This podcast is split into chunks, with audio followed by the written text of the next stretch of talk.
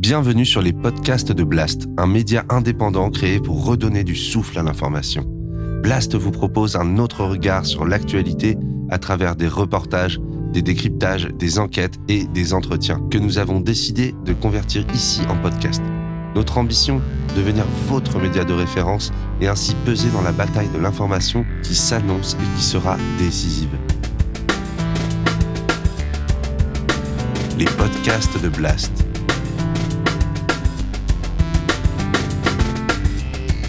L'écologie avec Paloma Moritz.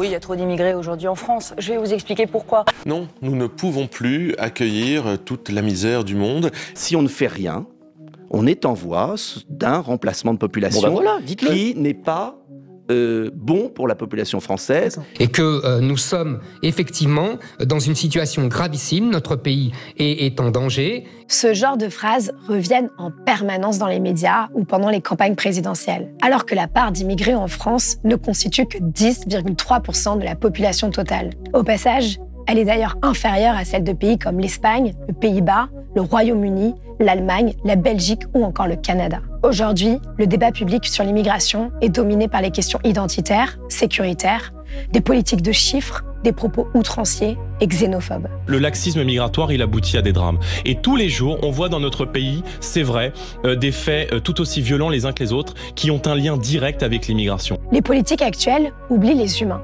causent des souffrances immenses et surtout des non-sens.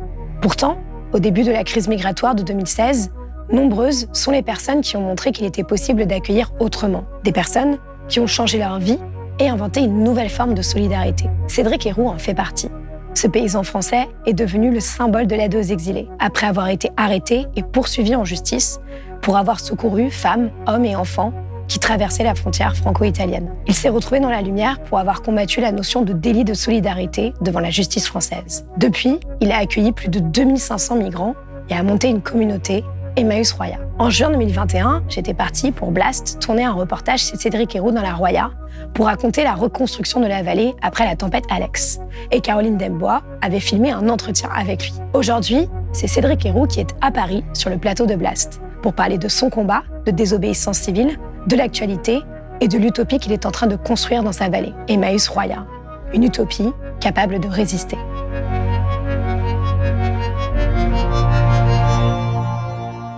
Cédric Héroux, bonjour. Bonjour. Merci d'être venu sur le plateau de Blast. Alors, vous êtes paysan, agriculteur de formation, mais vous êtes surtout euh, une des figures de la désobéissance civile euh, en France. Vous êtes connu pour euh, votre mobilisation pour l'accueil des migrants dans la vallée de la Roya. Donc, pour résumer rapidement un petit peu pour les personnes qui ne vous connaîtraient pas, donc dès 2016, vous êtes venu en aide aux migrants qui traversaient la frontière franco-italienne. Vous en avez hébergé chez vous. Et pour ces simples faits, vous avez été victime d'un véritable acharnement judiciaire. En mars 2021, vous avez définitivement été relaxé au nom du principe de fraternité, après 11 gardes à vue, 5 perquisitions, 5 procès et 5 ans de lutte. Et aujourd'hui, vous publiez un essai, Une terre commune, aux éditions du Seuil, pour raconter euh, l'utopie réelle que vous avez construite à plusieurs dans la vallée de la Roya avec euh, Emmaüs Roya, qui est la seule communauté Emmaüs à vivre euh, de l'activité agricole et qui accueille des personnes excluées dans la précarité de façon inconditionnelle. Pour commencer, je vais vous poser une question simple. Pourquoi est-ce que vous avez voulu euh, écrire cet essai un peu plus de euh, deux ans après euh, Change ton monde, qui racontait déjà votre combat? Quels sont les messages que vous vouliez faire passer aujourd'hui, justement? J'écoute plus beaucoup la radio, je regarde pas la télé, mais le peu du temps où j'écoute la radio, j'entends que des messages de haine, j'entends une stigmatisation sur les étrangers, sur les précaires, et j'avais besoin en fait de et envie de, de faire un autre écho à notre discours et, et euh, d'incarner aussi qui sont ces gens en fait, qui sont ces gens qui sont là, qui sont étrangères, qui, qui ont, euh, qui, euh, qui sont sans papier, qui ont euh, des OQTF, qui sont à la rue, qui voilà, qui sont ces gens, et de montrer en fait qu'il y a une alternative aussi euh, à ce qu'on appelle l'intégration, etc., et qu'il y a des alternatives qui existent, des petites alternatives, et j'avais j'ai Mm. voulu en parler quoi, tout simplement. ouais. Oui, c'est ce que vous dites aussi dans le livre, c'est qu'en fait, quand on parle de migrants, c'est comme si on parlait d'une masse un peu euh, euh, uniforme, alors qu'en fait, derrière, euh, derrière cette appellation-là, il y a, des âges différents, il y a des histoires différentes qu'on a tendance à oublier aussi. En fait, il y, a une- sorte de déshumanisation, quoi.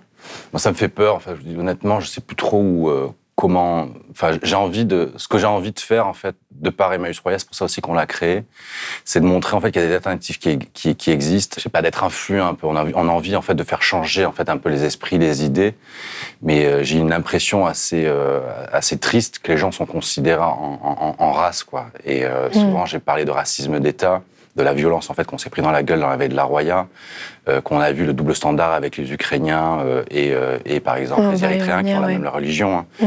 Et il y a cette notion de, de, de, de race et qu'on différencie les individus et qu'on les, les cloisonne en fait avec, avec, ce, ce- ce- ce- voilà, avec la race, c'est difficile de faire marche arrière et de, de créer de l'empathie. Mm. Et parce que quand je suis à Paris, par exemple, on voit la richesse mê- mêlée à la pauvreté et il n'y a plus de, de possibilité d'empathie en fait euh, face à ces gens qui dorment dehors parce que elles sont, ces personnes sont dans des conditions euh, complètement euh, enfin, misérables et, et, euh, et- et je crois que le, le cerveau humain n'arrive plus en fait à être empathique. C'est comme Mhm. par exemple ces gens qui arrivent de- de- d'Afrique et qui traversent la Méditerranée. euh, qu'on voit qu'il y a un pays, une, une Europe entière qui, qui, euh, qui empêche des bateaux d'accoster sur les ports. On voit ces articles qui se multiplient avec des chiffres complètement délirants et finalement, au bout d'un moment, c'est comme si on, on perdait notre sensibilité en fait à Mais tout ouais, ça, notre bah, capacité. On l'a perdu, je crois qu'on l'a vraiment Ouais. perdu et qu'on n'arrive pas à, à concevoir et à se mettre à la place de ces gens, en fait. Et est-ce que c'est une notion de race ou pas, je sais pas. En tout cas, ça m'inquiète. C'est pour ça que j'ai envie aussi, euh, avec ce genre de bouquin, de- d'expliquer ce qui se passe à Emmaüs Roya. Mm. Euh, parce que là, je suis là avec vous, euh, mais en ce moment, bah, il y, a, il y a des gens qui sont là à la ferme et qui, euh, qui sont en autonomie et qui, qui font vivre en fait ce projet associatif et qui ont pris en fait possession de ce projet associatif, qui sont engagés. Euh, qui et- construisent, et Emmaüs Roya, c'est pas que de l'accueil de, de- de personnes en migration, c'est c'est Mm. aussi euh, des valeurs euh, paysannes, de l'agriculture bio, euh, du vivre ensemble. Euh, et c'est des gens qui participent à tout ça, quoi, et euh, qui sont même exemplaires, enfin, je trouve, dans la société pour. euh, et ouais, et, enfin, j'en suis assez fier d'Emmaüs Roya, moi, je suis assez fier des gens qui y sont, et, et j'ai envie de le partager, quoi. Alors, si on rembobine euh, un peu, ce qui est assez fou, c'est que vous dites euh, dans, dans ce livre, justement, que vous êtes installé il y a 20 ans dans la vallée de la Roya pour être libre et heureux. Euh, et pourtant, c'est justement là que vous vous êtes heurté à la brutalité, à la violence de l'État, et que vous avez été témoin, euh, bah, dès 2016, de, de cette violence qui s'est déployée à la fois contre les personnes en migration et les personnes qui les aidaient. Euh, et vous écrivez, nous, habitants de la Roya, nous savions plus ce qui était légal ou pas. Alors nous avons fait ce qui nous semblait juste et nous l'avons fait en désobéissant. Euh, donc vous êtes devenu militant euh, malgré vous avec d'autres personnes. Euh, pour vous, qu'est-ce qui a déclenché ça? Comment vous expliquez ça? Et comment on explique justement par rapport à ce que vous disiez avant que c'est pas évident pour tout le monde d'une certaine manière de s'engager comme ça face à une situation qui est de façon assez évidente injuste en fait? Ben, ça fait, s'engager, ça fait peur. Mais au il y a, deux peurs en fait qui se mettent face à nous. Il y a, la peur en fait de la lâcheté, donc de ne plus aider des gens parce qu'ils sont noirs, hein, clairement. hein. C'est que, enfin, moi, jeune, j'ai fait beaucoup d'autostop, euh, énormément, et je me suis toujours dit que quand je serai grand, quand j'aurai une voiture, je m'arrêterai systématiquement. Et là, dans la Roya, on nous dit en fait que quand tu vois des noirs, etc., ou des têtes d'étrangers, tu t'arrêtes plus. Mais moi, je suis né dans un quartier populaire et je suis né au milieu de, de- de personnes avec des gueules d'étrangères, quoi. Et, euh, et là, je me suis dit, je m'arrête plus parce que j'ai peur euh, d'être en procès, parce que c'est interdit. Et surtout, on savait pas ce que ça voulait dire, en fait. Est-ce qu'on a le droit d'héberger? Est-ce qu'on a le droit de conseiller? Est-ce qu'on a le droit de donner à manger? Qu'on a le droit de transporter On ne sait pas.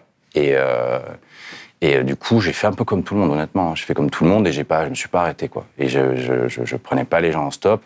Jusqu'à un jour, en fait, il y avait nécessité de le faire. Il y a une famille qui est là en bord de route. Je m'arrête, je les emmène à la maison euh, parce qu'il n'y a pas de train, c'est la nuit. Le lendemain matin, je les emmène à la gare de Bray-sur-Roya. Elles se font contrôler la gare d'après. Le papa m'appelle, etc. Euh, où tu es, etc. Machin. Il est à Vintimille, dans une église. Donc Vintimille, ce qu'il faut comprendre, c'est que c'est vraiment euh, à 20 minutes de route de, de la vallée de la Roya. Ça fait Ouais. partie de la vallée de la Roya. La fête, la vallée de la Roya, elle est, elle est franco-italienne. En haut, c'est français. Le bas, c'est italien. Donc je descends voir peu mécaniquement, je descends voir ce, ce- ce- ce- cette famille que j'ai aidée. Et je découvre en fait ce que, veut dire le rétablissement des contrôles aux frontières dans l'espace Schengen, en fait. Que la France, depuis Paris, dit de la vallée de la Roya, en fait, ce sera vraiment coupé en deux. Ce territoire qui était unique. hein. Et euh, je découvre en fait tout ça et je, me dis, c'est pas possible. De voir ces gamins complètement perdus. euh, parce qu'on on entend à la télé mineur isolé, etc. Mineur isolé, Mhm. à force de le dire, de l'entendre, machin, ça veut plus rien dire en fait. On ne sait pas ce que ça veut dire. Un mineur isolé, c'est un gamin qui a 14 ans et qui est seul dans la rue au milieu de passeurs et qui sait pas où aller, qui, qui et c'est des gamins qui ont besoin qui est d'autant plus exposé aussi au trafic. exposés. Des Mm. femmes qui sont seules, pas que les femmes sont moins fortes que les hommes, c'est pas ça, mais sont beaucoup plus cibles Bien sûr. avec des réseaux de prostitution. Et là, on a ça dans cette vallée, puis surtout une vallée euh, qui m'a qui m'a servi moi de d'auberge en fait parce que ce monde en fait de, de la ville de la violence du, du salariat de, de, cette violence aussi du travail en fait incarné par le par ouais moi j'ai trouvé le travail violent. C'est pas que je ne travaille pas. J'ai une activité je travaille beaucoup. Mm. mais le monde du salariat c'est quelque chose qui me convenait pas. Et je me suis réfugié dans la Roya pour être tranquille pour être euh, apaisé en fait et, et, dans un monde de douceur quoi. Ça paraît mm. naïf mais en tout cas oui. c'était mon. Et là d'un coup il y en a la violence en fait qui vient euh, dans la Roya et la violence du monde, en fait. C'est. Bah, vous dites rien de nous préparer à la violence du monde euh, dans le livre. Ah ben voilà. Mm. non, mais c'est bien que vous autocitez. Et euh, mais, ce qui est, mais ce qui est assez paradoxal, c'est que vous évoquez aussi justement le fait que tout ça n'est pas binaire. C'est-à-dire que vous parlez des gendarmes qui vous envoient des messages de soutien anonymement, euh, qui laissent les personnes venir à leur ferme, qui parfois à votre ferme, pardon, euh, qui parfois euh, même les guident jusqu'à votre ferme. Et, euh, et, vous parlez de l'un d'eux qui vous confie derrière l'uniforme se cachent des êtres en désaccord avec les ordres. Euh, donc d'une certaine manière, vous dénoncez pas les individus, mais vous dénoncez les structures qui émettent ces ordres injustes, en fait. Et oui, oui, mais en fait, ce qu'il faut, ce qu'il faut, en fait, c'est voir et comprendre, c'est qu'il y a une réalité de terrain, en fait. C'est que euh, c'est clair que dans les médias, on va être pour ou contre en fait cette, lecture un peu binaire. Est-ce que tu es pour les migrants ou est-ce que tu es contre les migrants un peu? Tu préfères le rose ou le bleu? C'est un peu pareil. Ouais, vous dites que dans la vallée, à ce moment-là, c'était pour ou contre Cédric Héroux aussi. Voilà, c'était pour ou contre mmh. Cédric Héroux. Mais, euh, mais après, la question des, des, des, de, de, de, la migration, même ce que je vais revenir, ce, ce côté, c'est pour ou contre Cédric Héroux, ce qui était intéressant, c'est que les méchants, c'était plus les migrants, c'était Cédric Héroux. Ou le gentil, c'était Cédric Héroux. Et euh, pendant les élections législatives, on disait plus contre les, les même le, le Rassemblement national, l'extrême droite, euh, parlaient plus de anti-migrants, ils étaient anti-héros. C'est quand ah même une réussite, quoi. en fait, ce qu'il faut comprendre, c'est qu'il y a des directives ministérielles. Euh, la migration est gérée par le ministère de l'Intérieur. Les directives sont données au préfet. Le préfet doit appliquer de façon légale les directives politiques du ministère de l'Intérieur. Mais sauf que des fois, les, les directives, elles peuvent pas être appliquées légalement, donc elles sont appliquées illégalement, comme si c'est passé, comme il se passe toujours hein, d'ailleurs pour la gestion de la frontière franco-italienne. Et on a des policiers qui se retrouvent confrontés à ça. Et on leur prouve par A plus B, surtout on leur prouve grâce aux, aux condamnations euh, au tribunal administratif du, de, des actions en fait, de la police ordonnées par le, par le préfet. Et euh, les policiers et gendarmes comprennent en fait que leurs actions elles sont complètement illégales. Et euh, mmh. enfin, moi, je suis quelqu'un de courtois avec, euh, avec, les gens, et courtois donc avec les gendarmes, avec la police, les bénévoles qui viennent à la maison. Euh, les directives, c'est de dire pas d'antiflic de base, etc. Ton côté à cap, tu l'oublies. Euh, là, on vit dans le même endroit et on vit ensemble dans le même endroit. Ce qu'il faut comprendre, c'est que euh, les gendarmes qui habitent là, c'est des gens euh, en famille, ils ont des enfants, ils emmènent leurs gamins à l'école, ils vont faire leurs courses dans le, dans le, dans le petit magasin euh, local, là où on se croise dans la boulangerie, en fait on vit ensemble. Et, mm. et, et on n'est on n'est pas en ville, on est dans, dans, dans un endroit on a la campagne, dans une réalité, dans un village de 2000 habitants. Et du coup, se créent des liens entre euh, nous euh, et les gendarmes, et des, des, des, des, liens de bon sens, en fait. Et souvent, en fait, il faut se mettre à la place d'un gendarme. Un gendarme, euh, on est lundi, soir, la nuit, il va choper un, un gamin de 14 ans, euh, il va l'emmener le, à la PAF, police des frontières. La, la police des frontières vont le dégager en Italie à 26 000. Le lendemain, le gamin remonte. Le même gendarme prend ce même gamin et à un moment, le gendarme me dit, mais c'est n'importe quoi. Il marche la nuit tout seul. Il a 14 ans. Il devrait être pris en charge par l'aide sociale à l'enfance. Et à un moment, le gamin, ce qu'il fait, eh ben, il le prend. Il dit, ben, regarde, tu vois la montagne, là, tu vois, il y a un mec qui s'appelle Cédric et tu vas le voir, il va t'aider. Mmh. Et, le, le, le policier le met là et ça se passe bien. Et ce qui est dingue, c'est que le lendemain, nous, on appelle l'ASE, l'aide sociale à l'enfance, et l'ASE appelle les gendarmes. Il fait Oui, Cédric Hérault a, reçu un gamin chez lui, et il faudra que vous mettiez en place une prise en charge pour les mineurs isolés, etc., avec le département des Alpes-Maritimes. Et le gendarme, il dit Mais c'est quoi ce truc? Comme pour les, les, demandeurs d'asile. Un demandeur d'asile dans la veille de la Roya, il va dans la veille de la Roya, les flics l'attrapent, le dégagent en Italie, une fois, deux fois, dix fois, vingt fois, jusqu'à ce qu'il vienne chez nous. Et là, on arrive à prouver, en fait, que c'est un demandeur d'asile. Et là, en fait, sa, demande est, est, est, prise en compte. Et le gendarme, là, au milieu de tout ça, il se dit quoi? Il se dit, mais c'est c'est quand même, enfin, c'est pas possible. Il y a des, des, des, expériences comme ça, on en a eu plein. Et moment, par exemple, et deux parlez ans, aussi de la politique du chiffre, en fait. De c'est la politique du chiffre. Et aussi, il y a eu, il y a eu aussi de, oui, mais de prouver que quelque chose est fait. Donc, on note des chiffres et on note plusieurs fois la même personne, en fait, dans ces ah, chiffres-là. Oui, oui, oui, Mais c'est pour ça que les chiffres qu'on a, là, c'est 45 000 personnes par an. En fait, c'est les mêmes personnes qui passent et qui tentent de mmh. passer. Et surtout que les personnes qu'ils ont comptabilisées sont passées quand même. C'est pour ça qu'il y, y a, et quand on est dans ce bain-là, euh, on, on, voit en fait le manque de pragmatisme et on voit qu'on a affaire à des idéologues. Et surtout, on, on, dit, oui, Cédric Yahou, c'est un idéologue pro-migrationniste, etc. Moi, quand j'ai commencé ça, les premiers Érythréens que j'ai pris, je ne savais même pas où c'était l'Érythrée. Et je ne sais même pas pourquoi les personnes migraient. Je, et je ne connaissais rien au CESEDA, au droit des étrangers.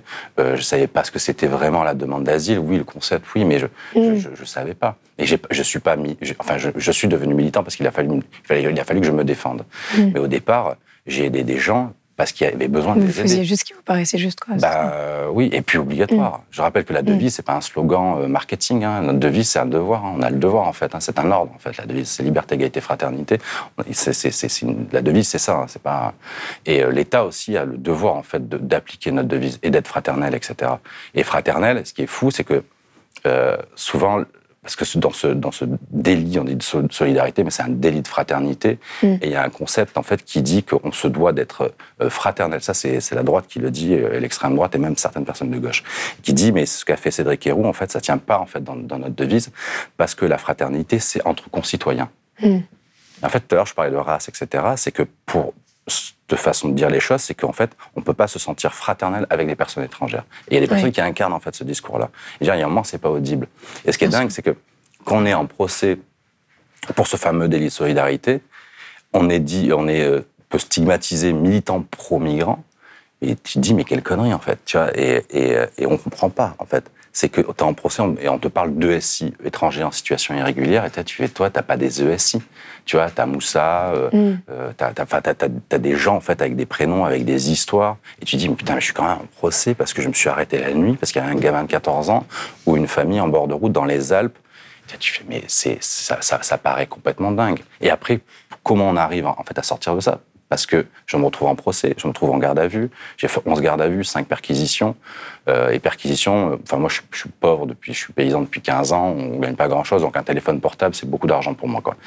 On te prend les téléphones portables, on te prend ta caisse du marché, on te prend les ordinateurs, on te prend tout en fait. Mm. Et, euh, et on te les rend pas. Et tu te retrouves enfermé parce que tu as aidé des gens, etc. Et que tu es obligé en fait de devenir militant.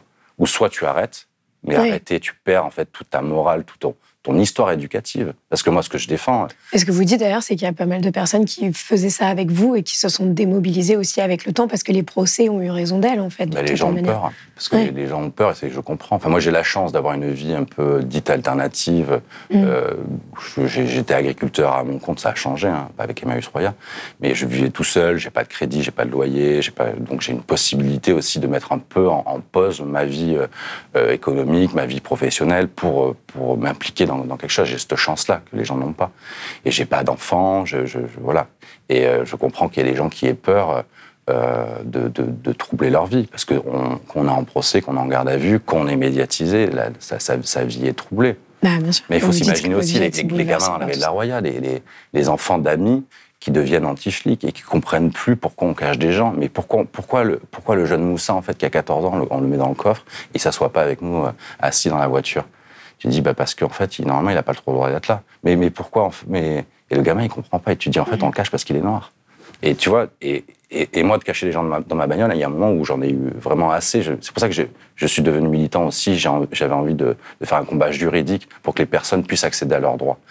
Et c'est cacher quelqu'un dans la voiture, expliquer à un gamin que tu le caches parce qu'il est noir et qu'un noir, en fait, dans la baie de la Roya et dans les Alpes-Maritimes, forcément, tu te fais arrêter.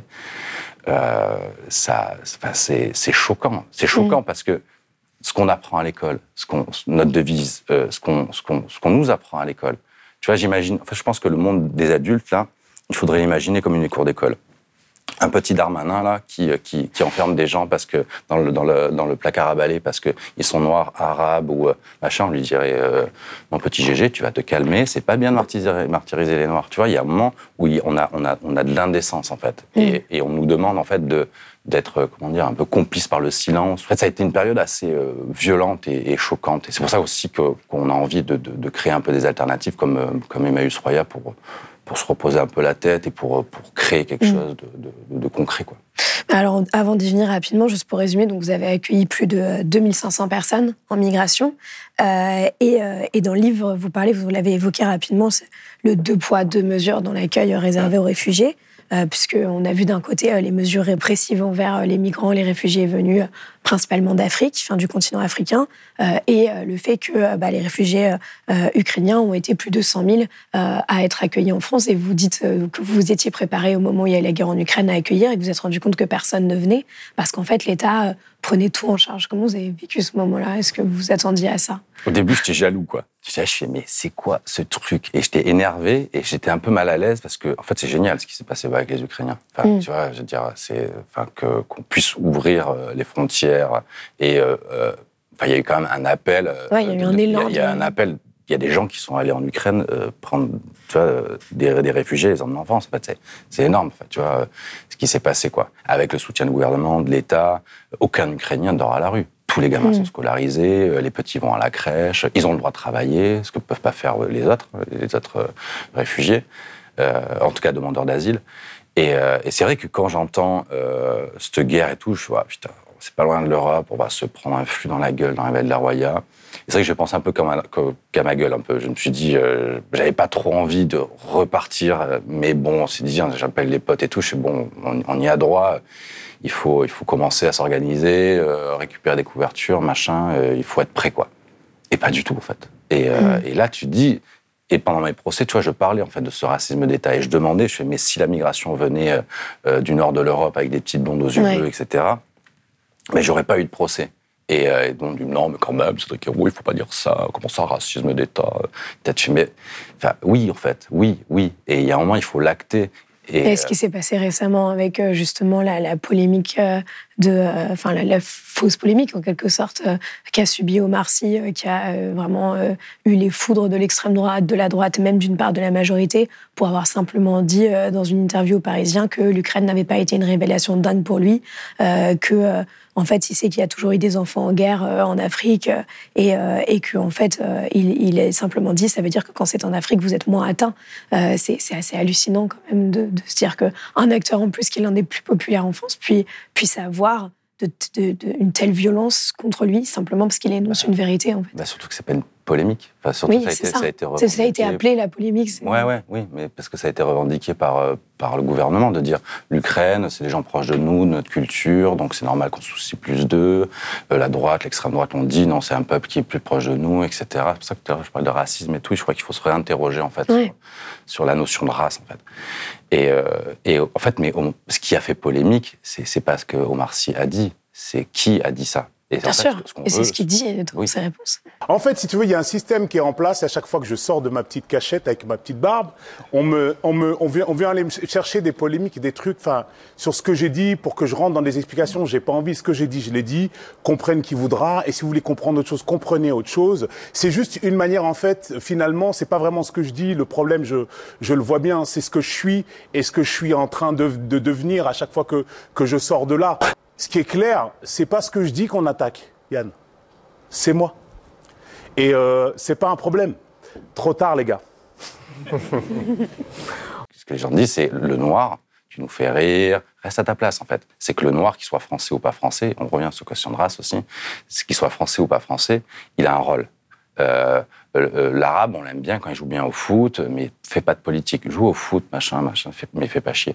Et, euh, et le truc, c'est qu'on met les gens dans des cases, et en fait, il n'y a pas cette notion de, de, de, de, liberté. Il n'y a pas de notion aussi, peut-être aussi de fraternité, en fait. Je crois que c'est pour ça que notre devise, elle est, elle est pas si con, quoi. Elle est, elle est assez bien construite, elle est assez intelligente, je trouve, et elle porte des valeurs assez fortes, je trouve, avec liberté, égalité, fraternité, en fait. Et c'est par la fraternité qu'on devient libre et égaux, et par l'égalité aussi qu'on devient libre et, et, et, fraternel. Et Omar Sy, en fait, la polémique, c'est juste la polémique, c'est que c'est un noir en fait qui prend la parole et qui s'engage sur un point de vue politique. Mais j'ai envie de dire, mais il a, il a le devoir de le faire. Tout le monde dit, ah, c'est courageux, etc. Mais le mec, il a le, devoir de le faire. Et je comprends même pas pourquoi il l'a pas fait avant et pourquoi il n'a pas ouvert sa gueule maintenant. Si des gens comme, ça a été quand même la, la, personnalité préférée des Français pendant, pendant, pendant quelques temps, il a le devoir, en fait, d'ouvrir les yeux, en fait, de ce qui se passe parce que c'est pas, ça devient pas. Ouais, en même temps, on voit, quand on voit ce qui se passe, quand on est une personnalité comme ça et qu'on et qu'on qu'on dit les choses, on peut aussi être tenté de se dire bon bah la prochaine fois je le ferai pas si c'est pour me prendre un tel flot de haine quoi. Oui oui, mais le flot de haine, il, a le, le, luxe de, de, pouvoir le, le prendre dans la gueule. Le mec, il est millionnaire, euh, ça va aller quoi. Et, euh, et ce flot de haine, en fait, il y a plein de gens qui se le prennent dans la gueule. Et des gens qui, euh, qui dorment à la rue, qui deviennent, euh, qui deviennent complètement tarés par la rue, qui, se, qui tombent dans, le- dans le crack. Hier, j'ai vu un jeune se shooter devant moi, en fait, fumer du crack devant, devant moi. Et, et j'ai vu la, la, la violence. En fait. J'avais jamais vu, en fait, je connaissais une drogue que je connais pas du tout. Je connaissais pas, moi, je pensais que ça apaisait, mais en fait, pas du tout. Je, je suis complètement ignorant là-dedans. Et le gars, et, je le regarde faire et sur le, sur- dans le métro, quoi. Et, et il, il s'est levé, il a dit Premier noir que je bois, je le tue, je le tue. Il est rentré dans le tram comme ça, j'ai dit Oh, pop, pop, pop, pop. Et, et là, c'est une violence. Et tu dis Il pourrait rentrer dans une gare avec un couteau et poignarder les gens, il pourrait.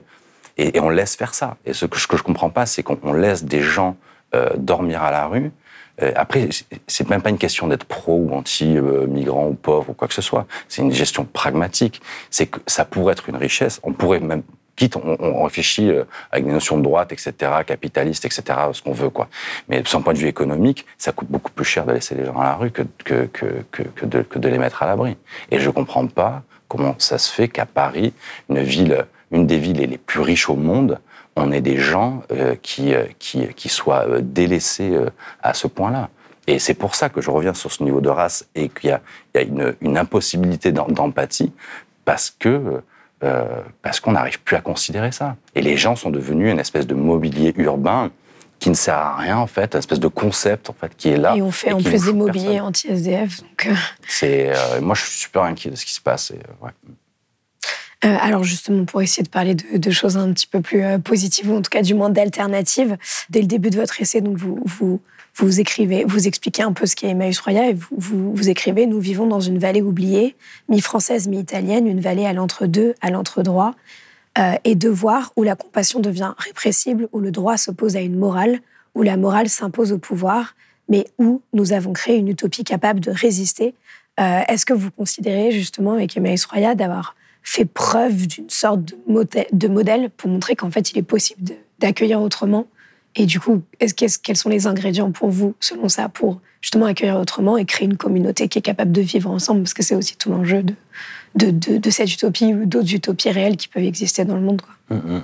Bon, on a réussi, ça a été long. On prenait une équipe, euh, on a créé ça, Marion et moi, enfin, ce, ce projet-là. Mais Marion Gachet, qui est Marion, co-responsable avec vous, oui. complètement, ouais, ouais. Et, euh, et après, on avait le devoir de le faire aussi. euh, Enfin, moi, j'étais agriculteur avec des gens qui étaient chez moi, qui commençaient à devenir euh, dépressifs parce que sans activité, etc. Et on s'est dit, qu'est-ce qu'on fait, comment on s'organise, etc. Parce qu'il y a une suite à imaginer après l'accueil. En Oui, fait. c'est ça. Ce oui, que oui, vous dites, oui, c'est pas Oui, un, ça. un toit, ça ne Oui, oui. suffit pas. Quoi. C'est ça, exactement. Et du coup, on a inventé Emmaüs Roya. Je laisse mes terres, je me dépossède un peu. C'était un peu compliqué au départ. parce que c'était un peu mon bébé, quoi, un morceau de terrain, là. Et, je- euh, et euh, du coup, je regarde pas du tout parce que ça a bien, ça a bien marché.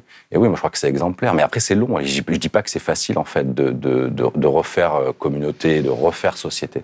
C'est qu'il y a des valeurs qu'on défend et qu'il faut, euh, qui sont compliquées. Euh, euh, la notion de genre, par exemple, euh, l'égalité dans les genres, enfin, dans tout ce qui est accès au travail, etc. J'en parle dans ce livre-là, en fait, où il y a des jeunes femmes qui se découvrent, qui n'avaient jamais travaillé, qui avaient été toujours femmes au foyer, qui se découvrent euh, manuelles, euh, etc. Et il y a une fille qui est à la maison et qui, euh, qui est super forte en carrelage, en maçonnerie, euh, et qui se découvre. Et, c'est- et- et- et ce qui est génial dans ce qu'on fait, c'est que les gens se découvrent et, sont porteurs d'un projet et sont complètement.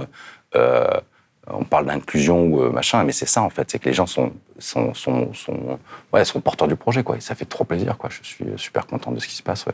Et vous expliquez qu'ils retrouvent une sorte une estime d'eux-mêmes aussi parce que ils recommencent à travailler, ils apprennent des choses euh, et ils, et ils sont, ils, enfin, ils retrouvent une vie à eux, quoi. Ouais, parce que l'activité, euh, être sans activité, c'est dur aussi un point de vue de, de l'estime de soi. Et, euh, et en fait, la fierté de soi, elle vient avec euh, un accomplissement de choses qu'on peut créer, en fait. Et euh, grâce à l'activité agricole, c'est long, c'est long à mettre en place parce qu'il y a des, on a des, gens à la maison, comme je pense par exemple à Bassekou qui a fait 4 ans dans la, et c'est beaucoup 4 ans de dormir à la rue à Paris, en tant qu'étranger, sans trop maîtriser la, la langue. Et, euh, là, maintenant, il est responsable des, des, poules pondeuses. On a trois poulaillers, on a un millier de poules pondeuses. Et euh, c'est lui qui met en boîte, etc., qui prépare les livraisons pour les magasins. Et euh, là, il, a une, il, est, il, reprend vie, en fait. Et parce qu'il arrive à avoir une fierté, une fierté de lui-même, une fierté euh, euh, du, du, du travail et de l'activité euh, faite. C'est qu'en fait, quand on est dans la précarité, en fait, quand les gens sont dans la précarité, c'est que le, le- la notion de, du bien-être, c'est quelque chose, en fait, qui est un peu euh, futuriste, en fait. C'est qu'on on sera bien, mais plus tard. Et Le futur, en fait, c'est toujours... euh, il avance devant nous et, et euh, c'est le principe du futur. Et, euh, et la notion de bien-être, en fait, n'est jamais dans le présent, en fait. Et cette notion un peu carpe diem, profiter du jour présent, etc., ça veut dire quoi? Ça veut dire que quand tu travailles, c'est profiter de, de, l'activité que tu es en train de faire. Et, et c'est pour ça qu'il n'y a pas de notion aussi euh, de rentabilité en- euh, au niveau des compagnons. C'est euh, ce qu'on veut, nous, c'est juste, c'est, gens arrivent à l'heure, voilà, et qu'il y a un respect du travail fait, et une Mm. fierté du travail. Et moi, ce que je leur dis aux gars, euh, et aux filles aussi, c'est dit, quand vous faites quelque chose, la maçonnerie, ou, ou planter les oignons, ou, ou- ou ra- ramasser les, les tomates, ou n'importe Ouais, ou quoi, moi, je veux que ouais. vous posiez deux minutes et vous regardez le travail que vous avez fait, et on en parle, quoi. Mm. Et de, de prendre la fierté, en fait, et de ressortir, en fait, de ce monde du travail, moi, qui m'a dégoûté euh, dans mon monde salariat, de reprendre, en fait, de l'amour, en fait, de l'activité. Et, euh, et quand on donne de l'amour à ce qu'on fait, ça, ça, ça, ça, revient, en fait. Et on reprend de la fierté euh, et, euh, en soi. Et c'est comme ça qu'on construit une société. C'est pas avec des gens qu'on exclut, qu'on méprise ou qu'on n'écoute pas. Ou qu'on... En fait, c'est de l'inclusion. Faire faire société, c'est ça. C'est inclure les, les, les, gens dans une dynamique et ça se fait avec de la pédagogie. Ça se fait avec des petites réunions. On fait des petites réunions toutes les semaines d'une demi-heure où on en est pour, au niveau du travail, comment on organise le planning, faire le planning ensemble. Mais ça, je dis pas que c'est facile. C'est un travail qui Mm. s'est fait au fur et à mesure des années. Et là, on a réussi à avoir quelque chose qui, euh, qui, euh, qui tient bien la route. ouais. Vous dites que donc il y a un certain nombre de règles comme euh, pas de racisme, pas de sexisme, pas de violence, euh, enfin pour organiser le vivre ensemble et qu'elles évoluent en permanence. Et vous rappelez que les communautés Emma- Em- Emmaüs, en fait, elles existent depuis plus de 70 ans et elles accueillent euh, de façon inconditionnelle plus de 80% de sans-papiers. Euh, Il y en a 122 en France. Est-ce que vous pensez que que justement ce modèle d'une communauté Emmaüs agricole, qui est un peu différent, il peut être réplicable justement et potentiellement euh, euh, proposer un, un autre modèle parmi d'autres d'accueil euh, des, des- de migrants Bah, ou de personnes en situation de précarité. Mais en fait, ça existe déjà. On dit que c'est la première communauté euh, Emmaüs paysanne, mais c'est en fait un peu faux. C'est qu'il y en a, Ah, y en a en d'accord. Afrique. Il y en a, parce qu'en fait, Ok. euh, Emmaüs. Ah, je voulais une- dire en France. hein. Ouais, voilà, oui, oui. Ouais. Mais euh, il y a une, il y a une fédération française, Mm. il y a, une- il y a une- un collectif qui est plutôt européen, et après il y a Emmaüs international qui est au niveau mondial. Et des communautés Emmaüs, il y en a partout dans le monde. Et euh, il y a, il y a des, en, en Inde, il y a des gens qui font de l'agriculture, euh, et je crois que c'est au Togo aussi en Afrique, et qui font aussi euh, de l'agriculture. Et euh, c'est vrai que ça fait 70 ans que ça existe, ça fait 70 ans en fait que les communautés euh, accueillent de façon inconditionnelle, et c'est la, la seule structure en fait qui existe, en, tout- en tout cas en France, euh, qui accueille des personnes euh, sur du moyen et du long terme et qui sont Mm. sans papier. En fait, les sans papiers actuellement, il n'y a que Euh, des structures d'urgence en fait. il n'y a que des structures et, en- et encore et, Mm. et encore et il n'y a pas de il y a, il y a- il y a pas de, de, de- de possibilité en fait d'activité en fait de lien en fait d'intégration dans, dans un système associatif euh, avec du logement etc quoi. Et donc, au regard de, votre expérience, euh, pour vous, quelles seraient, euh, alors je sais que la question est vaste, hein, mais quelles seraient les, solutions à ce que les médias appellent aujourd'hui la crise migratoire euh, en France? C'est-à-dire, quelles, sont les différentes étapes un peu évidentes pour vous qui devraient déjà être franchies aujourd'hui? Vous parlez notamment du fait que c'est absolument pas normal que l'immigration soit traitée par le ministère de l'Intérieur, des choses comme ça. Bah, déjà j'ai l'impression quand on écoute les médias que pour la- même la- les, les politiques c'est que la migration c'est quelque chose de nouveau quoi. C'est un truc qui vient d'arriver, là il y a une Mm. crise, un peu comme une crise de fois quand tu as mangé trop de chocolat, tu sais. Mais euh, non, euh, la migration, ça existe depuis que l'humanité existe. En fait, euh, s'il n'y a pas eu de migration, je prends souvent comme exemple la ratatouille. Quoi. Les, les Niçois, très à droite, voire très à l'extrême droite, adorent la soca et la ratatouille. La ratatouille, c'est un truc local, machin, la soca aussi. Mais dis-moi un peu dans tes légumes de la ratatouille, qu'est-ce qui vient de France? Mais rien, en fait.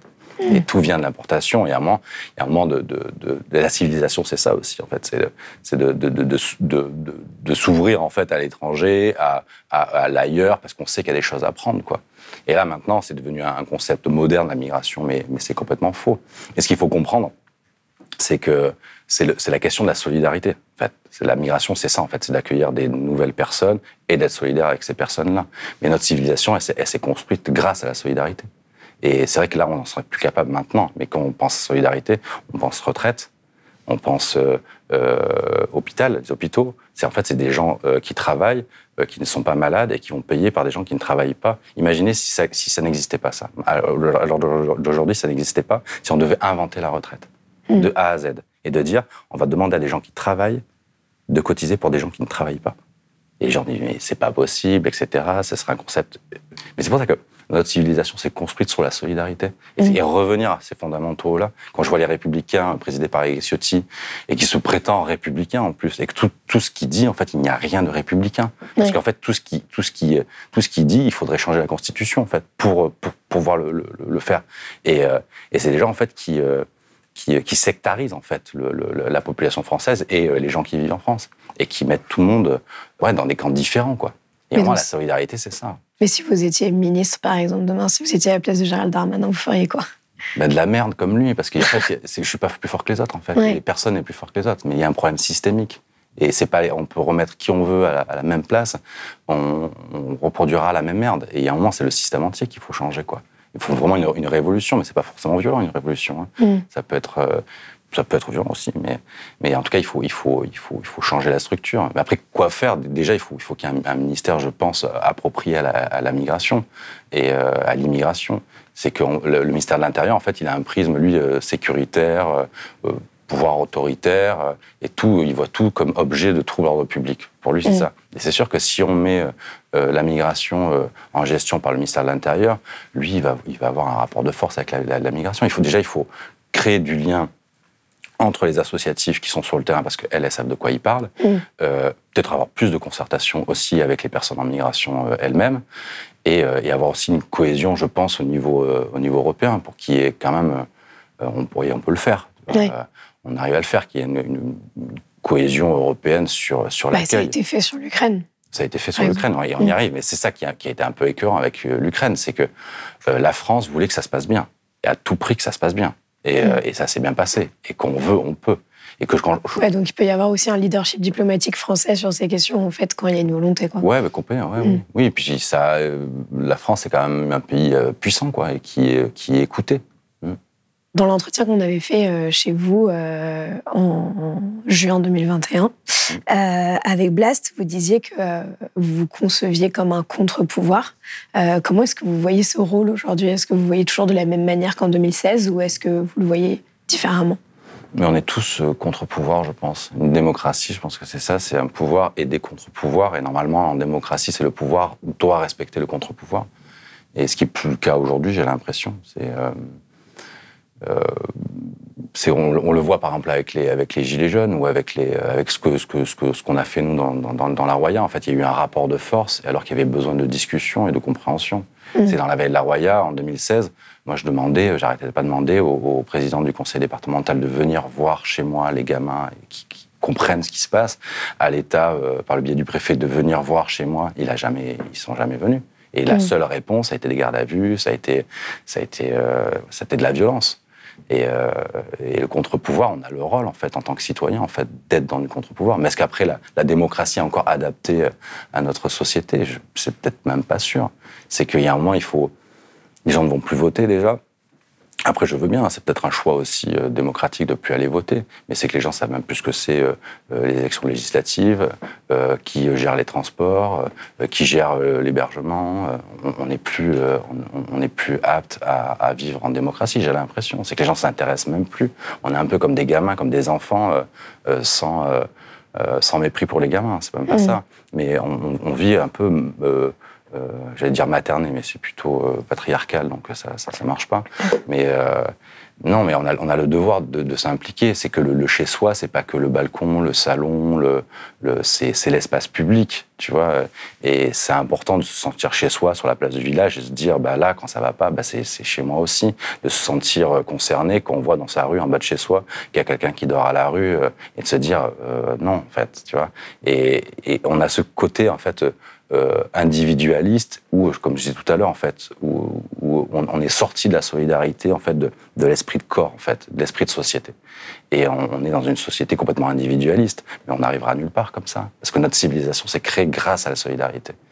Et, euh, le contre-pouvoir, je pense que c'est ça, c'est qu'on a un pouvoir en fait qui, euh, qui seul les gens par la stigmatisation, etc. Et on a le devoir de, de faire vivre une politique plus, plus, plus, plus humaine. Et, enfin, Et notamment en plus face à l'urgence écologique, c'est-à-dire que on voit que euh, le, le- le meilleur moyen de faire face aux crises qui vont venir et qui vont être de plus en plus importantes, c'est aussi l'entraide. Et vous l'avez vécu en plus dans la vallée de la Roya avec la tempête Alex, où vous avez eu aussi euh, beaucoup d'entraide et de liens qui se sont créés euh, pour justement faire face aux conséquences de cette tempête qui a dévasté la vallée. Quoi. Mm.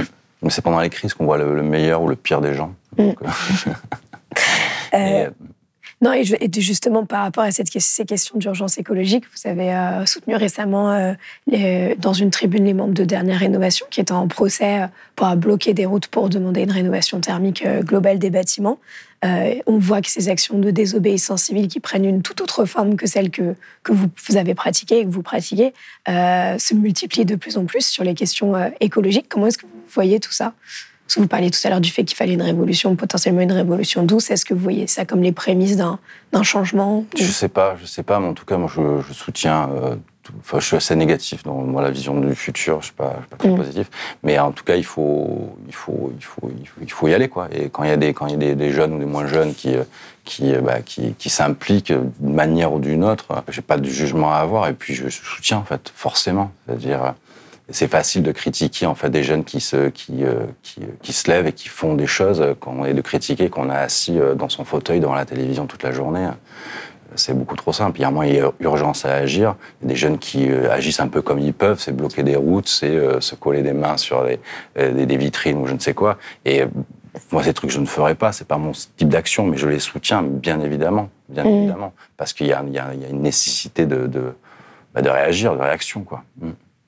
Alors justement, à travers bah, votre histoire, vous avez montré qu'un simple citoyen peut entraîner d'autres euh, dans, dans, son sillon et, euh, et changer euh, le cours des choses, changer aussi le cours du droit, puisque vous avez obtenu que le Conseil constitutionnel consacre le principe de, de fraternité. Qu'est-ce que des personnes qui nous écouteraient, qui seraient on va dire, d'accord avec ce que, ce que vous dites, euh, qu'est-ce que vous leur conseillerez de faire? Parce que c'est une question qui est encore un peu différente de celle de l'urgence écologique. On ne sait pas vraiment par où commencer, ou comme vous le disiez, on peut avoir peur. Euh, qu'est-ce que Qu'est-ce qu'aujourd'hui, pour vous, il serait essentiel s'il y avait une mobilisation massive de citoyens sur justement euh, l'accueil des réfugiés, l'accueil des exilés? Euh, Par quoi ça devrait commencer? Est-ce que c'est soutenir Emmaüs Roya Est-ce que c'est Oui, déjà, il faut commencer par ça. il faut commencer par non, ça. non, mais après, c'est vrai qu'Emmaüs Roya, euh, ça a été, entre guillemets, facile de le monter parce qu'on avait des soutiens, des gens qui nous aident financièrement, grâce à la médiatisation aussi, grâce à mes procès. Euh, et euh, on a eu, voilà, on a eu, on a cette chance-là. Et, ce qui, et souvent, il y a des gens qui n'ont pas cette, cette, cette chance de, de voilà, de, de, faire des appels à dons qui fonctionnent. Bah, c'est de, de, rejoindre des, des, des, associations qui existent déjà. Et, mm. et c'est vrai que de, conforter, parce que nous, on manque tout cruellement de bénévoles sur du long terme. Euh, on souffre de ça et on, on, on, souffre parce que beaucoup de gens disent qu'est-ce qu'on peut faire, qu'est-ce qu'on peut faire, qu'est-ce qu'on peut faire? Là, les assos souffrent cruellement en fait de, de bénévoles parce qu'il y en a, il y en a pas assez. Mmh. Et, euh, et ça implique un peu comme on peut. Mais ce qu'il faut, c'est souvent j'entends des jeunes énervés qui me parlent de, de, de révolution ou je vois, mais on propose quoi à la place quoi? Et il y a un mmh. moment, euh, c'est, on va tout casser, ok, mais on, on, on, on fait quoi? Et ce qu'il faut, c'est, c'est, c'est préparer et, et, et faire vivre en fait des concepts sur lesquels on le défend. C'est ça que ce qu'on. En fait, Emmaüs Roya, c'est un, c'est une espèce de, de, d'innovation en fait de l'idéal politique que, que, nous avons nous euh, au sein d'Emmaüs Roya et de voir comment ça fonctionne. Après, c'est compliqué en fait d'appliquer en fait mmh. ces idées politiques de façon concrète en fait, mais vraiment concrète. Et euh, il faut essayer parce que d'une part, c'est, c'est amusant et c'est passionnant, mais vraiment. Et, euh, et d'autre part, moi, si j'avais pas Emmaüs Roya, si j'avais pas assez Déméter, si je n'étais pas dépossédé, si j'avais continué à vivre seul, je serais devenu fou, en fait. Parce mmh. que euh, vivre dans ce monde euh, en gardant un état psychique un peu correct, c'est de l'ordre de l'impossible. En tout cas, pour moi, je suis beaucoup trop fragile pour ça. Et euh, moi, j'ai besoin de tous les jours d'avoir un truc qui me rassure, qui me et un quotidien, et créer mmh. un quotidien en fait qui qui ressemble à nos valeurs. Et, c'est pour ça que la lutte, c'est pas que euh, euh, comment dire, frontal ou brutal, c'est pas que du rapport de force. Ça en est du rapport de force, mais pas que. Il faut savoir aussi euh, créer des, choses qui nous fassent plaisir, parce que sans plaisir, on, ne peut pas être heureux. Et c'est pour ça que je vois, dans la, en France toutes les associations beaucoup de militants qui sont aux limites du burn-out parce que ce qu'ils font c'est difficile, parce mmh. qu'ils travaillent gratuitement en, dehors de, leur activité professionnelle, etc. Et, euh, et c'est des gens qui, n'arrivent pas assez à, à, à, recréer un monde en fait où il y a la notion de plaisir. Oui. Et, et, nous, c'est ce qu'on apprend avec les. On, on, moi, je ne vaux pas mieux que les compagnons des Je veux dire, je suis un précaire comme eux. Je pense qu'on est tous dans la précarité. Et il y a une, une Hein, Il y, a- il y a du mal-être généralisé en France et ça touche tous les statuts sociaux. Et avec les compagnons d'Emmaüs Royal, ce qu'on fait, ce que je disais tout à l'heure, c'est on a une activité, on se pose, on regarde ce qu'on a fait et on, et on, et on- contemple ce qu'on a fait, on essaie de prendre du plaisir de ce qu'on a fait. Parce qu'il n'y a pas la notion de plaisir la- qu'on rejette en fait sur ce qu'on fait. Euh, on peut pas avoir l'éclat en fait de cette notion de plaisir. En fait, le but dans la vie, je pense que c'est d'être heureux. Et euh, on est heureux et ça se travaille, ça vient pas tout seul. Et surtout pas en achetant des bagnoles et des trucs dans notre société de consommation. C'est de, c'est comment en fait on refait en fait société, comment voilà on, on vit ensemble pour parce qu'on peut pas être heureux tout seul avec des gens malheureux autour. Mm. Et comment on, on reconstruit en fait un, un- voilà, une dynamique de groupe qui, qui fonctionne. Mais surtout voilà, se protéger quoi. Se protéger pour s'il y a un message pour les militants en tout cas c'est protégez-vous parce que c'est pas en étant malheureux qu'on arrivera à faire une, une, une- une révolte joyeuse quoi. Le but de la vie je pense c'est d'être heureux quoi. Et en plus, finalement, justement, vous êtes parvenu à être libre et heureux, comme vous le disiez au début que vous étiez installé dans la Roya pour ça. J'ai l'impression que. Ouais, ça va plutôt bien. Bon, après, euh, comme tout le monde, hein, les coups de Bien tout. sûr. euh, là, en ce moment, je suis, je suis dans Paris. euh, Je, je, voilà, je suis, voilà, je suis pas, je suis pas très bien, mais ouais, il faut, il faut, il faut, il faut créer des prétextes à être heureux. ouais. Mm. On y arrive plutôt bien à Breil. ouais. Bah, merci beaucoup, Cédric Herbeau, d'être venu sur Blast. Si vous avez aimé ce podcast, s'il vous a été utile, n'oubliez pas de nous mettre des étoiles ou de le partager autour de vous sur vos réseaux sociaux. Blast est un média indépendant, et si tous nos contenus sont en accès libre, c'est grâce au soutien financier de nos blasters et abonnés. Pour nous soutenir, faites un nom unique ou mensuel et rendez-vous sur blast-info.fr. Blast, c'est aussi une web télé disponible sur YouTube et Peertube et présente sur tous les réseaux sociaux. Alors suivez-nous et pour ne rien rater de nos contenus, abonnez-vous sur notre chaîne YouTube.